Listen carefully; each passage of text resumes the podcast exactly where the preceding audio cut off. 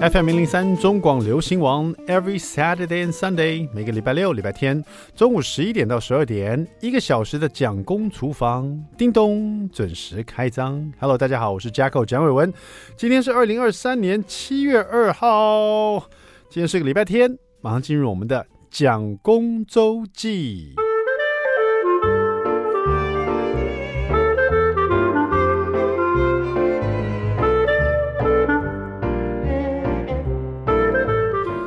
感觉这个养成每天要喝黑咖啡的习惯已经有超过十年以上了，因为小朋友都已经快十就已经十岁了嘛。那在小朋友出生之前，我就已经开始习惯喝黑咖啡了。当然，在更年轻的时候，从来没有想过自己会喜欢喝黑咖啡，就觉得黑咖啡第一个很单调，第二个它什么都没有，哎，又黑又苦的这样。但是呢，不知道为什么，就是因为年龄越来越长了以后，就觉得哎，黑咖啡有它的。很迷人的风味，这样子，而且特别上瘾。然后现在最高峰的时候，每天可能喝到五到六杯啊。那当然，每天一杯是一定要要有的哈。那不知道大家喝咖啡的话，都会去哪里买咖啡呢？台湾买买咖啡真的是非常方便哦。像呃，如果大家最前一阵都这一阵子如果去往日本跑啊，像以前我们去日本玩的时候，我就常想，日本好像只有在便利商店可以买到咖啡 to go 哎。不然的话，你他就是那他的咖啡店都是你要进去坐那边喝的，他不是像我们台湾有那种，呃，感觉上到处都有一条街里面一定会有咖啡专卖店，就你你你可以在里面喝，你也可以直接带走。那现在也很台湾有很多那种连锁咖啡店，专门给人家带走的，这个座位很少，有没有？大部分都是呃带走的，或是人家叫这个，比如说这个叫外送员送到办公室去的这样子的哈。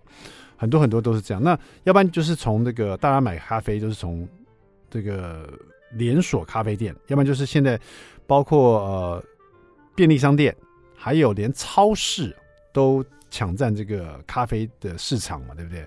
像很多超市，你在里面结账以后，他问你说要不要买买一杯咖啡，或者现在你的金额到多少可以送一杯咖啡这样子，甚至大卖场也会有咖啡哦，你就知道其实是咖啡市场真的很大。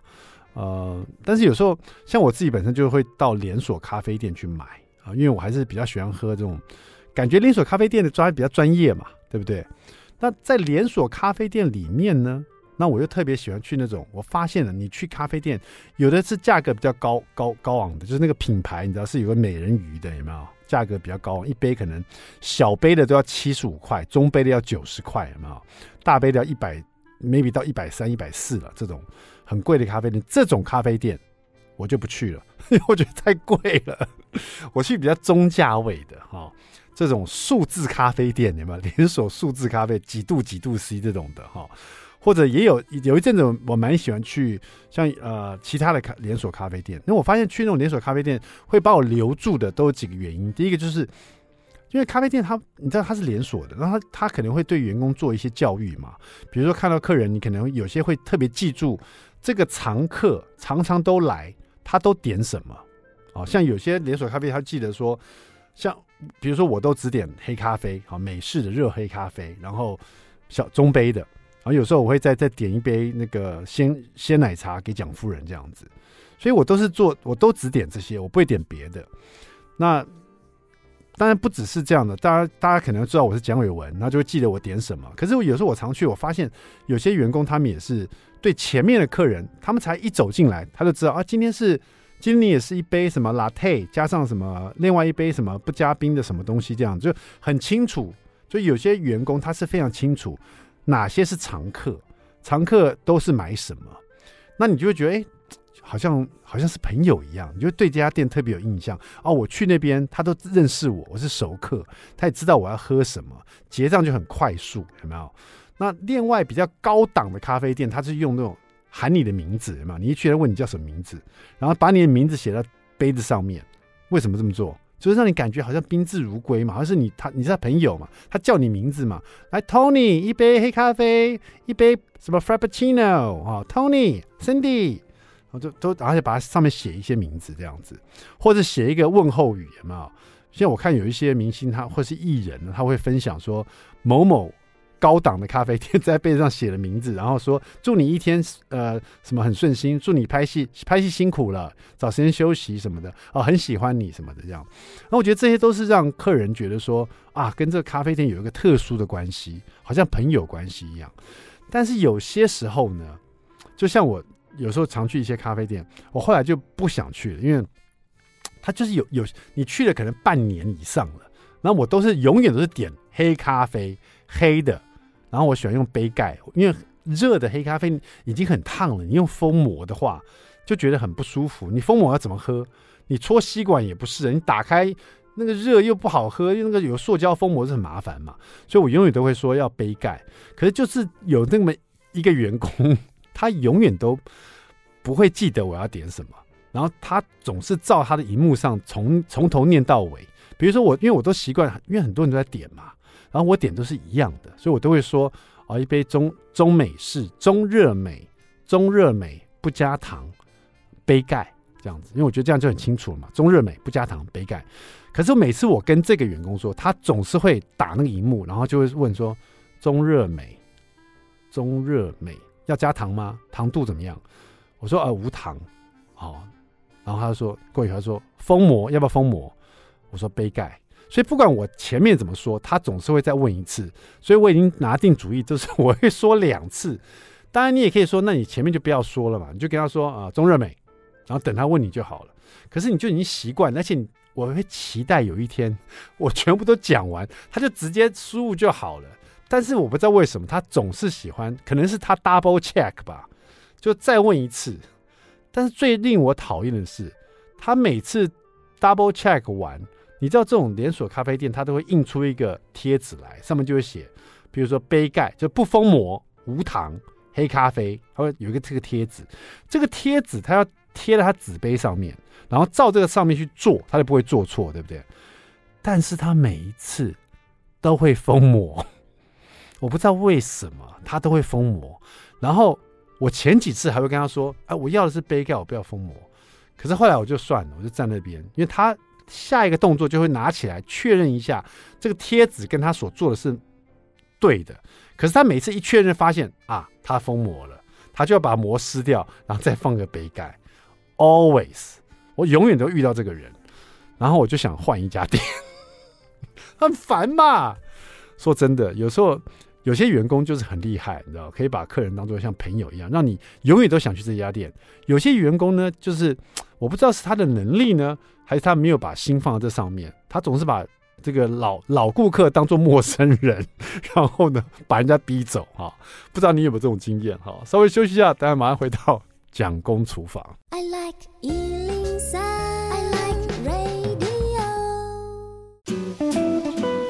FM 零三中广流行网蒋公厨房，We're back，我们回来了哈。第二段第一个单元，蒋公来说菜。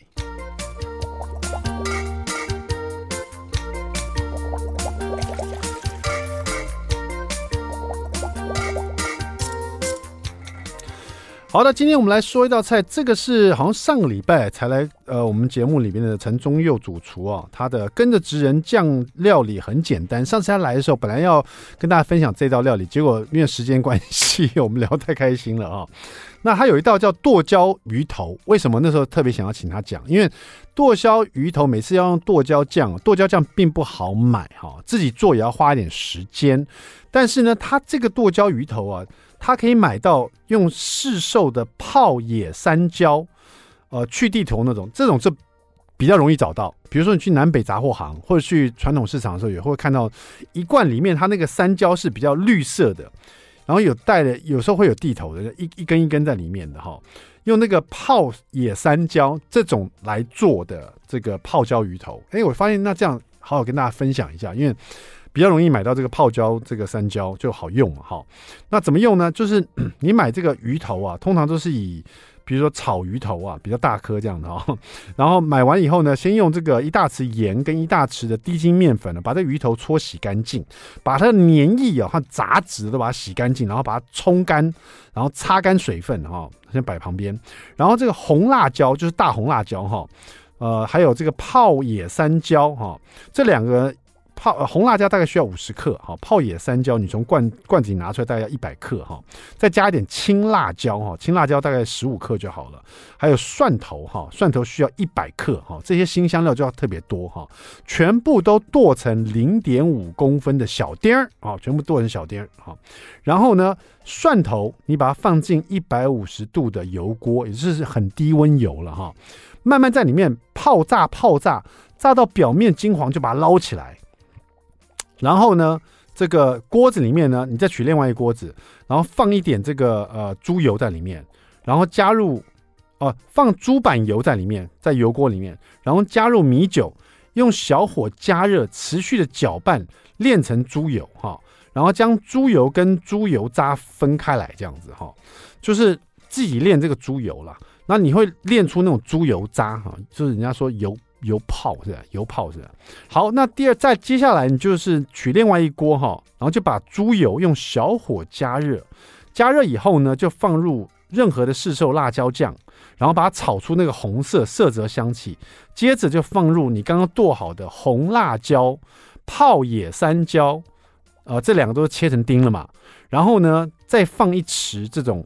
麻辣酱，任何市售麻辣酱都可以，或者你就用刚刚的这个辣椒酱就够了。你再加一匙麻辣酱，就多多一个层次感这样子，然后再把它炒炒香这样子。所以整锅了就红彤彤的，加入了红辣椒，又有辣椒酱，又有这个泡野山椒绿绿的感觉，酸酸的哈。整锅都泡做好了以后呢，你再放入细砂糖，还有刚刚炸过的蒜酥哈，然后就拌匀以后，它就会变成剁椒酱了哈。这个就是你的剁椒酱。然后呢，就把这个剁椒酱淋在你的鱼头上面，就是你这个鱼头刚刚不是洗干净，然后用这个盐跟面粉把它搓洗干净，把那个粘液都把它洗干净、擦干了。然后你把刚刚做好的这个用泡野山椒跟红辣椒，然后加上了刚刚的猪油啊、辣椒酱啊、蒜酥啊，全部都做好了，然后和细砂糖啊做好的剁椒酱淋在均匀的淋在这个鱼头上面，然后把整个放到蒸锅里面，用大火。蒸大概十五分钟，哈，是不是很简单？这样就完成了。然后呢，蒸十五分钟快要完成的时候，你这边不是还有一些青辣椒？刚刚我们放进去是不是只有红辣椒丁，还有泡野山椒丁？好，那刚刚不是请你拿一些青辣椒吗？青辣椒也是切切的小丁嘛，加一点芝麻香油，或者加一点花椒油，哈，用小火把它加热出香气。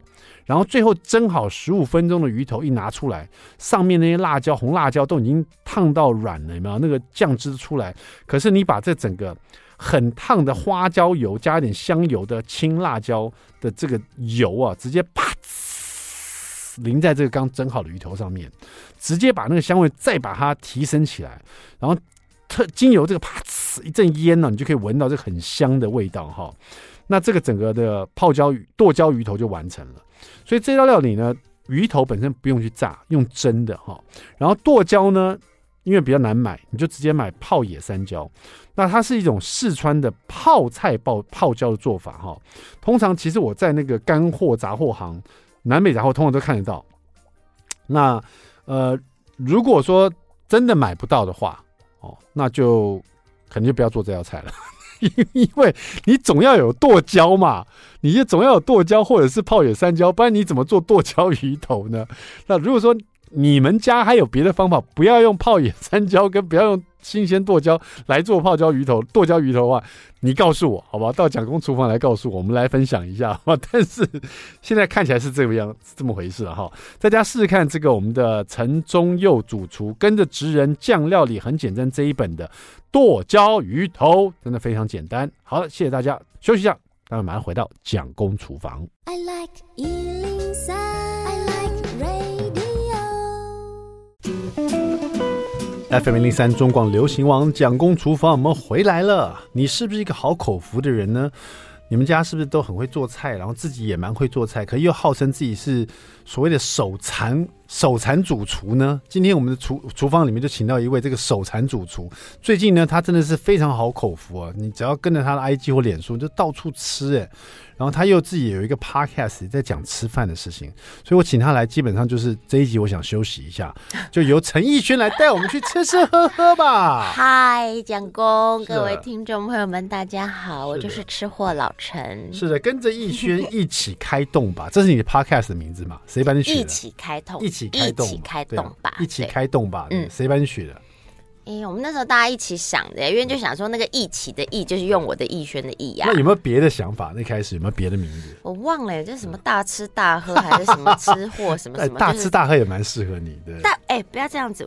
不要这样子诬赖我，我其实没有大吃大喝，我为了吃，我吃都是为了工作，这算是一种职业伤害，因为你就是要一直不断不断去收集名单，收集新的菜色，收集新的餐厅，你才能够分享给大家。没错，你也挺负责的，我发现，对，不对？哦？职业伤害，那个那个，可是我发现你，其实我认识你的时候，那是我厨艺刚启蒙的时候。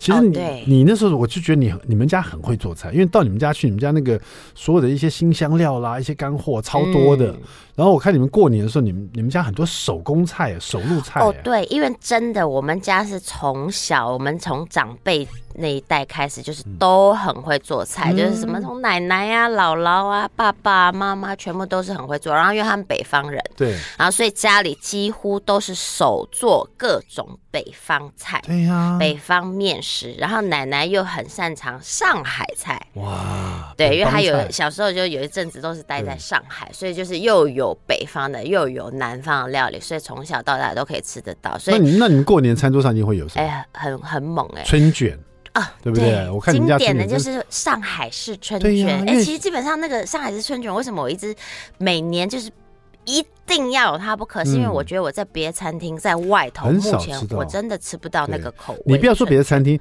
以前我觉得啦，以前好像以前过年大家都会做这种事情，春卷什么，现在很少很少，根本就没听过人家做。没有人在费这个工，因为其实那些都是很多很多功夫菜哦。还有我爸一定必做的一样非常必备的就是什锦菜，就是他们也叫如意菜，没错没错，十香如意菜。对，而且他们用的料可能就是起码个十二到十六样，那算是。一道备备料很复杂的一道菜，累东西多，然后要备料，然后全部都要切很细的丝，然后可能都要分开炒这样、嗯。你爸现在还会做这菜吗？会啊，我都逼他每年还是要做。你有没有把它学起来？我有学，我有时候忙，那都这几年都有跟着他一起备料，好吧？对因为光切那个腰都快断啦。真的，你后来为什么去考一个西餐的执照？为什么不考中餐？对，那时候多年前，我们本来是要说好，不是要一起去考西餐的。对，我后来我就懒得去。我们今天是听一个那个什么呃。听那个课程是什么课？卫卫教课程，就是有关卫生前要先去上卫教课，对，然后上了以后，你才会知道所有这些卫生安全管理这些这些各种的法规啊等等。那课就要八小时，整个我都快睡着了。我很认真在上哎，我都没有打瞌睡哎，从早做到下午。所以那时候你跟陈德烈都去考，一下就考过了。对，我们那一批的一起求就去考试都过了，很棒。为什么考西餐？因为就是我觉得我从小到大耳濡目染中菜。然后我觉得，就算我不会那些大菜，然后不见得知道什么多么厉害的什么样子的手法，或是用什么多顶级的食材，不是那种，但是起码我觉得我家常式的，然后对于中菜的食材做法、酱料的了解，都有一定程度的了解嘛。所以我觉得这个部分就这样就够了。走家常路线，哦嗯、然后可是我西餐部分却比较不懂，嗯，所以我反而想要去补西餐这一块的。对了，刚刚第一个第一个问题是你解答了，可是第二个问题我想问你说，为什么要考西餐是？你有要去西山工作？你要开西山？你有要没有？为什么你要考西山？你要知道，我就这一辈子就是跟食吃绑在一起。嗯、然后我一直都很想要从事跟就是餐饮业相关的工作，但我觉得这是一件非常难的事情。除了你要有资金、嗯、要有金主之外呢，你还要就是整个去亲力亲为。然后我觉得现在如果开任何的小馆子也好，餐厅也好，甚至你只在家做那些手工东西做团购，其实都有很多很多的美眉嘎嘎。我觉得我不见得 handle 得来。但是我对食物是有执着，就跟喜爱的。但是所以西餐执照会帮助你什么？没有，因为如果你把果你想把它卖出去还租出去？不是不是就如果万一有朝一日有什么的不一样的新想法，或者有任何人想要来投资，或者是当我金主的话，哎、你开一家餐厅一定里头要有人有厨师执照才行、啊。所以说，就像比如说，啊、我本人会做，我也不用被厨师绑架、啊。也是，如果你要开一家咖啡店的话，啊、然后又有餐饮的话，对啊，你就用你的执照。哦，我不会开咖啡厅啊？为什么呢？因为咖啡厅是一个那个翻桌率太低，然后回本太慢、大家一直坐那边，对不对？对，哦，所以我不会坐这个路。就是我喜欢，就是吃简单，然后快速，翻桌率快一点，味道很鲜明。最近有没有吃像这样的餐厅？味道鲜明又快速、哦、又好吃。哦，快速到不可能说是快速。哎，我请问一下，对不起，在在你讲之前，哈，你现在因为你要做你的 podcast 嘛，就是那个跟着逸轩一起开动，一起开动吧，对，是的，一起开动吧，这个 podcast，那你等于是要到处去吃吃喝喝嘛，要安排。那你怎么安排？你一个礼拜，你一个礼拜是要吃几家餐厅？应该没有到七家了，旁边那边比七家，没有，我会让自己顶多顶多三间。哇塞！因为我一定我不喜欢连着吃，嗯、我我我需要休息。然后比如说我吃的那一天，我可能白天就不吃东西，嗯、晚上就去每一样东西去品尝一点，品尝一点。那你是先上网？做功课找这家餐厅，有一些是我们上网，哎，什么时候看到什么介绍，然后大家都会互相分享。然后有一些就是周边这些也是很爱吃的朋女生朋友们、男生朋友们，他们都会到处分享。有的时候也是我一些吃货朋友们，他们会揪团。是，嗯，那因为前一阵子有一个人到日本去旅游，好像就是讲说日本什么东西不好吃，这样被人家弄得很不开心嘛。说平价料理，对对对。那因为像你的话，你一个美食家，你觉得如果吃到不好吃的，嗯，你也会讲吗？还是干脆都不讲？我会讲啊，啊，你会讲。对，如果应该是说每一家餐厅一定有它九十分以上的菜色，嗯、跟七十分左右的菜色，嗯，那我就介绍九十分左右的菜色就好了。嗯，因为我觉得不可能一家餐厅所有东西都到顶点，然后每个人的口味也都不一样。我觉得这这个完全就是个人喜好问题。但如果它的平均分数有八十分以上，我觉得就值得介绍。嗯，然后同时就除了口味之外，你还要看符不符合它的价钱。嗯如果它价钱过高，然后吃的哇，就算再怎么样顶级，但是那个价钱我觉得超过，嗯，然后我觉得我只会去一次的店。我大概就不见得会介绍哦，所以说你你吃完以后，你觉得啊，我就吃这一次，我下次不会来了。对，你就干脆不讲。好吃吗？好吃，值得吗？不值得。哦，那你那也没有职业道德，因为其实你去了，你也花钱了。对啊。那有时候有的人是这样，因为我要讲 podcast，我要有内容嘛。嗯。我已经花钱了，那我还是需要这个内容，所以不好吃我也把它讲不好吃，就是干脆就说了。可是有时候我常常觉得说，你说这家餐厅不好吃哦。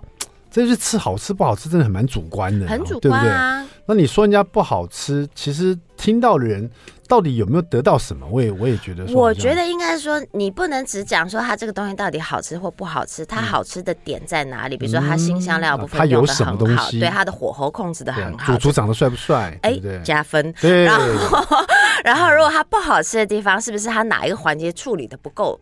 完整，他如果这样会更好一点。对，这样子我觉得就好啊，就表示你起码是懂吃。你只要讲，你纯粹讲一句好吃不好吃，大家谁都会讲啊。没错，没错，对啊。好的，我们今天就继这个蔡阿嘎之后呢，我们哎呀，你没有陈奕轩呢，我们已经知道他这个人的价值，就是他至少不会去乱说人家说强强调人家不好吃的地方。对，好吃的就好吃，好吃就好吃，然后不好吃有时候干脆就不要讲了。对，或者是给他一些建议。对，这就是我们的奕轩哈。今天我们这个请到我们奕轩来聊聊他。一起开动的，最近又吃到什么好吃的东西？待会跟大家分享哈，别走开，马上回到蒋公厨房。I like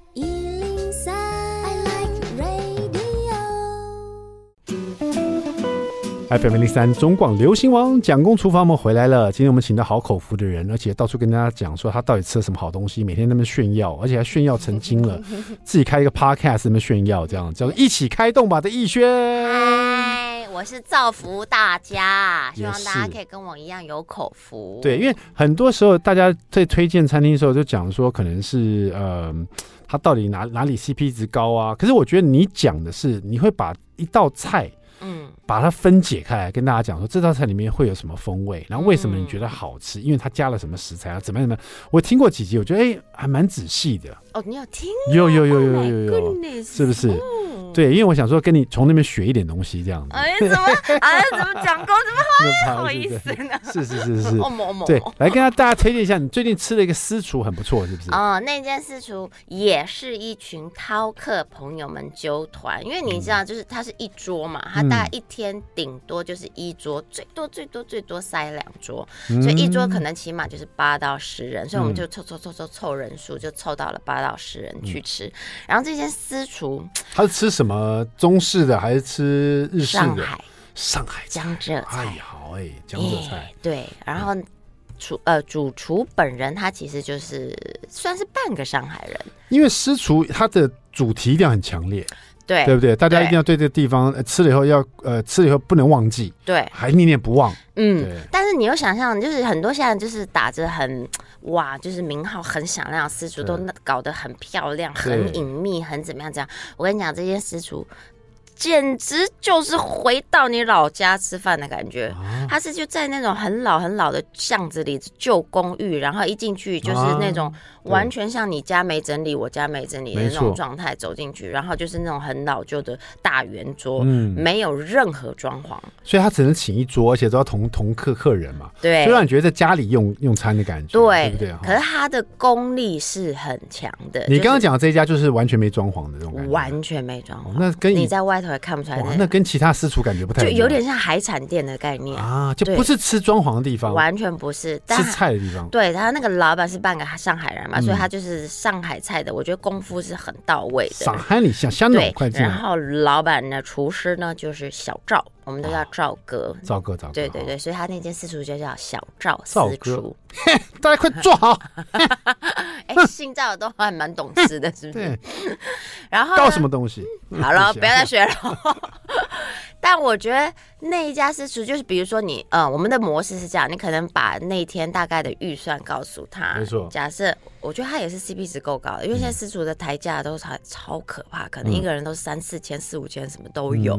那那家算是很平时，因为老板希望就是用呃比较可以大家可以接受的价钱，让你吃到真的道道地地的上海菜这样。所以可能我们比如说给他预算哦，一天一个人两千、两千五什么，然后他就去当天去备好，前一天就去备好他该有的食材，自己列好他的菜单，然后菜单给你们这样子，然后他就我我觉得第一次去，第二次去，他的菜色都有不同的变化，但是他可能最最最最让我一口下去吓到我的那第一道料理就是红烧肉。上海的红烧肉就是要烧肉，又要又要那个颜色要深，又要很酱香很浓，对，又要带着甜味才行，对不对？对，然后那个酱香中不知道哎，那个三层，你知道那三层肉的那个肥的瘦的那个比例，包括它前面可能已经去炸过它，它缩的那个油脂比例、肥瘦程度是完全刚好完美，然后全部从里到外。扒裹着它的酱汁，因为它的酱汁不是那种旁边还有稀稀水水在上面，全部浓缩到一个紧致，你会以为它很咸很重。它红烧肉，上海红烧肉，它就是红烧肉，它不会放别的东西，它就是红烧肉，对不对？那一次它红烧肉，我吃了两次，第一次红烧肉就单纯红烧肉，好吃到爆炸。然后第二次红烧肉，它加了什么百叶结。百叶结就像鲜腌笃鲜里面会放那个，对，但但是很大的那个结哦，还不是就台湾可能还比较少见。然后你知道百叶这种豆腐类的东西吸那些酱汁是多么的可以把它完整的包裹在里头，嗯，非常厉害。然后它的那个咸。酱油的香气，它的那个锅气，然后加上那个冰糖的那种甜度恰到好处，然后最后还有一股我觉得一个油油香香，应该是带点肉香，但是不知道哪来还有一点坚果香。嗯，还有坚果香。对，我就说为什么 ending 会有一种坚果的香味？然后放放点花生酱在里面炖煮。就不知道，我不晓得，我不敢问，我怕怕说他他不不想分享，对对对。然后，但是我会觉得哇，这是史上我应该目前为止吃过最好吃的红烧肉，真的哦，惊人的红烧肉。然后他的狮子头，我觉得他那次吃到狮子头也很厉害。嗯，你记不记得我们讲过，就我们家会做蒋公狮子头，对，然后是非油炸的，嗯，就是有点像整整颗去煮的这样子。对，就是不用有呃狮子头弄成一球一丸子以后，很几乎都是要先去炸过，那说像四喜丸子那样大颗的。对，然后它的狮子头大概也是这种风格，然后汤也是比较偏嗯咖啡微咖啡色的那种清清的那种汤，但是它的狮子头细致到不行。对，真的这种狮子头就是要细。对，对，它那个绞肉绞的细到一个不行，然后是滑嫩。嗯、重点是你把那个狮子头剖开来，哇塞，每一颗里头还包一个小鲍鱼，小鲍鱼在里面，小鲍鱼藏在狮子头里头。然后它的汤底，嗯、我那时候有跟你讲说，其实讲过狮子头汤底很重要，就是要有海味。嗯、对，海味来自什么？就是干贝，干贝，还有蛤蜊。